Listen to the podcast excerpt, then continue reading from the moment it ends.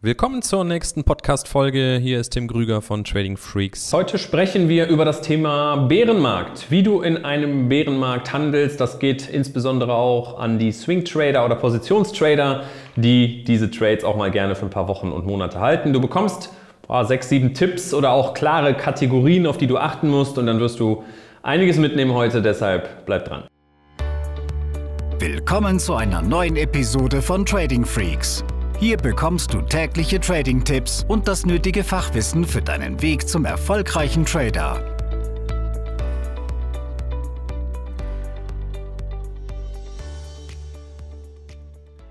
Ja, Thema Bärenmarkt ist ein aktuelles Thema jetzt gerade, wo ich das Video aufnehme, aber es ist etwas, was immer wieder vorkommen wird. Ja? Bullen- und Bärenmärkte oder auch mal trendlose Seitwärtsphasen irgendwo auf einem gewissen Level, das kann sich alles abwechseln.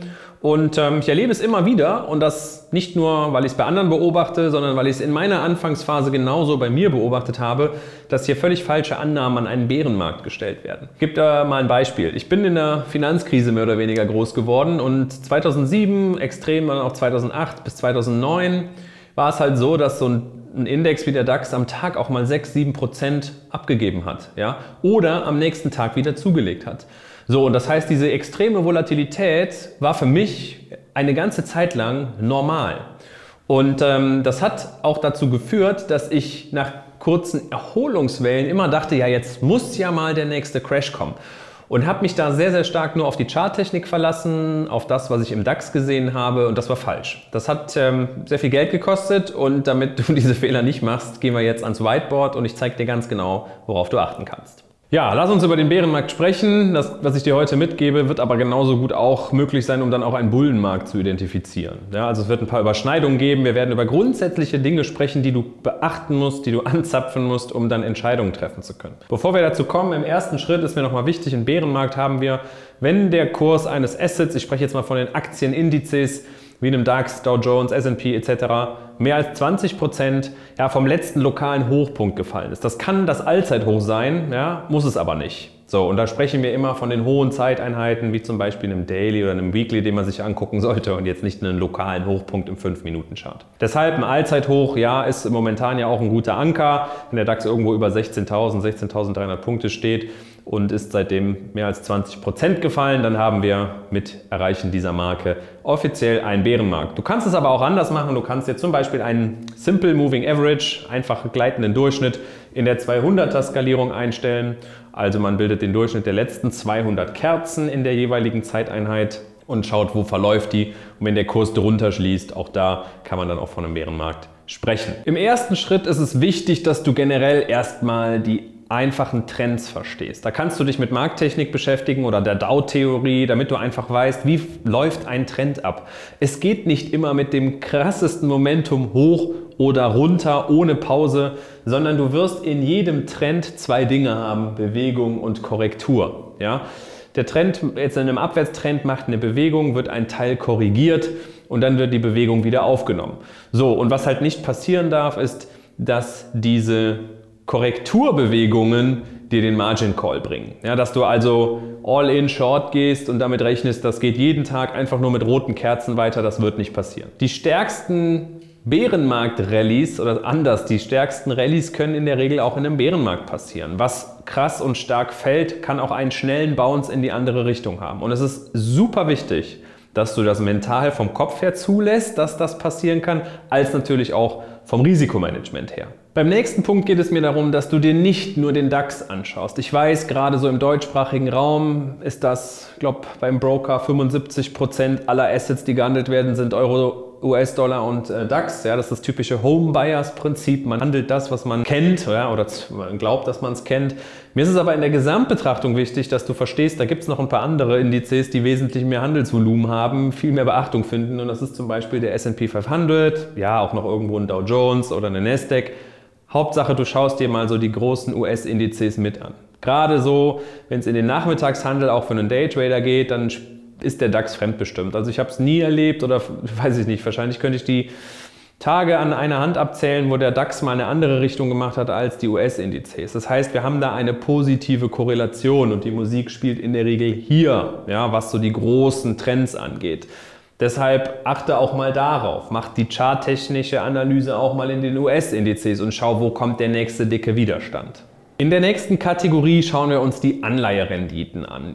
Du weißt, so hoffe ich, dass der Anleihemarkt viel größer ist als der Aktienmarkt und gerade die Big Player ja auch viel mehr Gelder in den Anleihemarkt investieren. Gerade jetzt, wo das Zinsniveau wieder steigt, wo auch entsprechend mehr Margen da sind, die Anleiherenditen sind natürlich etwas, was die Big Boys interessiert. Es ist risikoloser, etwas schwankungsärmer in der Regel als der Aktienmarkt. Gerade dicke Pensions- oder Versicherungsfonds werden viel Geld dort parken. Und eine US-Staatsanleihe, die schon wieder 3, 4, 5 Prozent in einem Rahmen unter 10 Jahren bringt, die kann durchaus interessant sein, weshalb es sein kann, dass viele Investoren, die in den letzten Jahren, Jahrzehnten Gelder im Aktienmarkt packen mussten, um auch eine Rendite erzielen zu können, die überhalb von 1% liegt, jetzt halt geschiftet wird. Und das heißt, viel Geld geht aus dem Aktienmarkt raus und eher in den Anleihemarkt. Wäre ein Thema, wo man sagen kann, so aus der ähm, fundamentalen Sicht ist der Anleihemarkt für viele wieder interessanter zu Lasten des Aktienmarktes. Du kannst dir zum Beispiel bei TradingView oder anderen Plattformen die Anleiherenditen anzeigen lassen. Von einer deutschen Staatsanleihe zwei Jahre, zehn Jahre, von einer entsprechenden US-Anleihe in den jeweiligen ähm, Laufzeiten. Ja? Und wenn dort entsprechend attraktive Renditen zu erzielen sind, dann bitte merken, ist das was, was die Aktienmärkte knicken kann. Die nächste Kategorie, die man betrachten kann, um einen Bärenmarkt zu identifizieren, beziehungsweise auch einfach zu planen, wie viel Puffer habe ich da noch? Gibt es vielleicht einen Trendwechsel? Das ist der sogenannte Volatilitätsindex. Ja? Der Volatilitätsindex misst über Optionen im SP 500 die zu erwartende Volatilität in den nächsten 30 Tagen. Es ist ein Angstbarometer. Und es gibt einen Spruch, if uh, the VIX is high, it's time to buy. If the VIX is low, it's time to go. Ja? Also das ist letztendlich so, wenn der Volatilitätsindex auch unter 20 steht, also gefallen ist, man wenig Angst hat, wenig Volatilität erwartet für die nächsten Wochen, dann hast du auch viele Big Boys, die wieder investieren dürfen in den Aktienmarkt, was diesen entsprechend stützt oder sogar hochhieft. Gehen wir über die 20, 25, sogar 30, werden die Big Boys vorsichtiger und es wird wiederum mehr in den Anleihemarkt gehen. Also steigender Volatilitätsindex, in der Regel fallende Aktienmärkte. Auch das ist ein Index, den du dir angucken kann. Es ist ein Asset sozusagen, du kannst es sogar handeln, ja, bei TradingView oder wo auch immer mal eingeben und du siehst entsprechend, ähm, wie das Ganze aussieht und du kannst das noch mit hinzuziehen in deiner Entscheidungsfindung, was du als nächstes mit deinen Assets machst. Last but not least, Geldpolitik ist für mich eigentlich die Kategorie, die ganz nach oben gehört, weil sie mit die größte Macht, den größten Einfluss hat auf das, was sich an den Aktienmärkten tut. Warum ist es so? Weil wir über die Geldpolitik sehr, sehr viele Gelder bewegen können. Insbesondere über den Leitzins. Hast du vielleicht mitbekommen, die Leitzinsen werden jetzt in diversen Ländern wieder angehoben. Ja, und das ist eben was, wo wir jetzt gerade im Jahr 2022 auch sinkende Aktienmärkte gesehen haben, weil die Zinsen wieder sehr, sehr stark auf die Anleiherenditen sich auswirken oder die Anleihekurse auch generell. Und deshalb achten wir hier sehr stark darauf, was sich hier tut. Schau dir in einem Kalender von Investing.com an, wann kommen im nächsten Monat die prägenden Zinsentscheidungen. Das ist für mich immer die Federal Reserve, die EZB, ja, vielleicht noch irgendwo eine Bank of England. So die drei größten, die da auch für Bewegung in den Märkten sorgen können. Ja, Federal Reserve mit Sicherheit das Nonplusultra. Einmal im Monat, in der Regel dann an einem Mittwoch um 20 Uhr abends, wird da der neue Leitzins verkündet. Und denkt dran, es geht immer um Erwartungshaltung für die Zukunft. Wenn da also steht, ja, wir erwarten, dass der Zins um 1% erhöht wird und das kommt dann auch so, dann ist das, wenn es jetzt nichts anderes mehr gibt rund um dieses Statement eingepreist, muss sich nicht viel tun. Haben wir aber Überraschungen, ja, man geht davon aus, dass um 1% erhöht wird und auf einmal wird um 1,5% erhöht, dann ist das etwas, was wir als sehr, sehr hawkisch werten, eine restriktive Geldpolitik.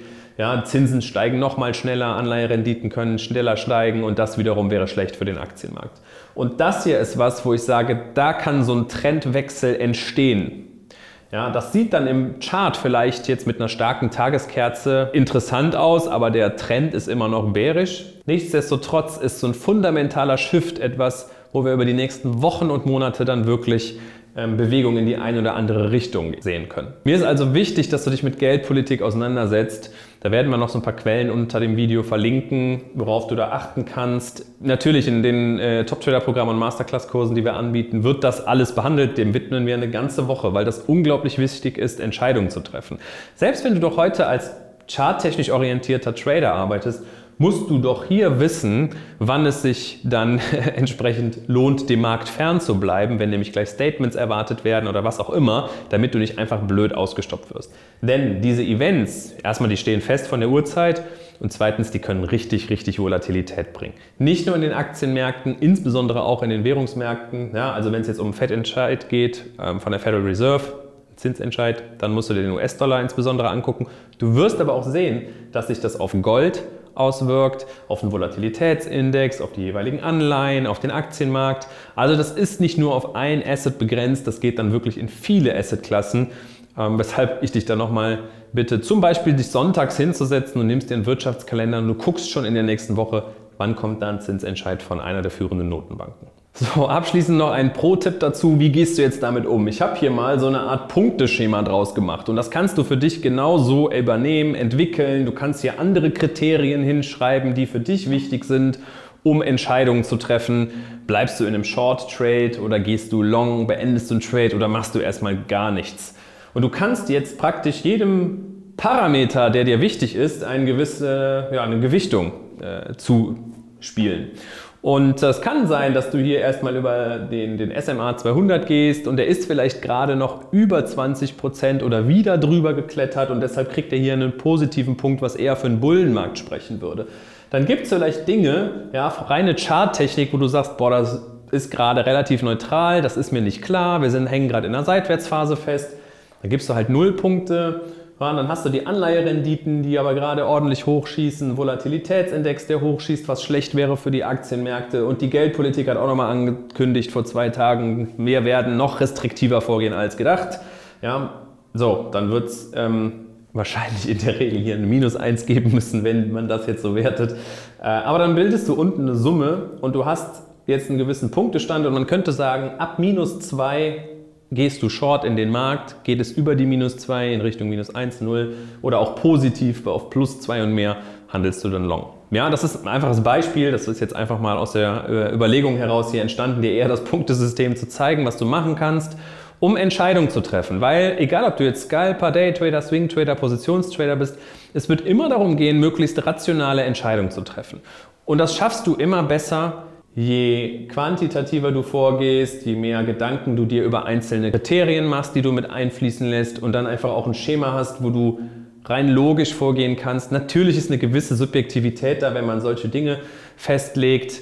Aber wenn du Fachwissen aufgebaut hast und das auch sauber beurteilen kannst, dann fällt es dir auch leichter, einen Short Trade durchzustehen, der vielleicht schon bei 30% im Gewinn liegt und auf einmal nur noch bei plus 7% steht, weil wir nun mal eine riesen Korrekturbewegung haben, die immer noch zu dem Bärenmarkt passt, ja, aber nun mal da ist. Wir werden immer technische Korrekturen haben. Nichts steigt ewig, nichts fällt ewig. Dieser Bounce, den musst du abkönnen und dann, wenn du sowas machst und dir diese Kriterien mal wirklich auf ein Blatt schreibst oder meinetwegen eine Excel oder was auch immer, dann hast du auch schnell wieder das Big Picture zurückgewonnen, du wirst nicht emotional und kannst ganz klar entscheiden, was du tust.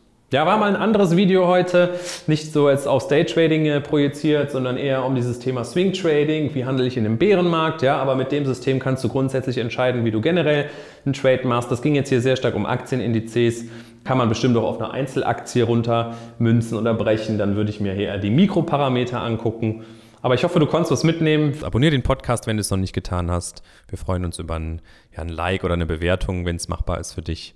Und dann hören wir uns im nächsten Podcast. Mach's gut. Diese Episode ist zu Ende. Abonniere diesen Kanal für noch mehr Trading-Tipps und schau vorbei auf tradingfreaks.com.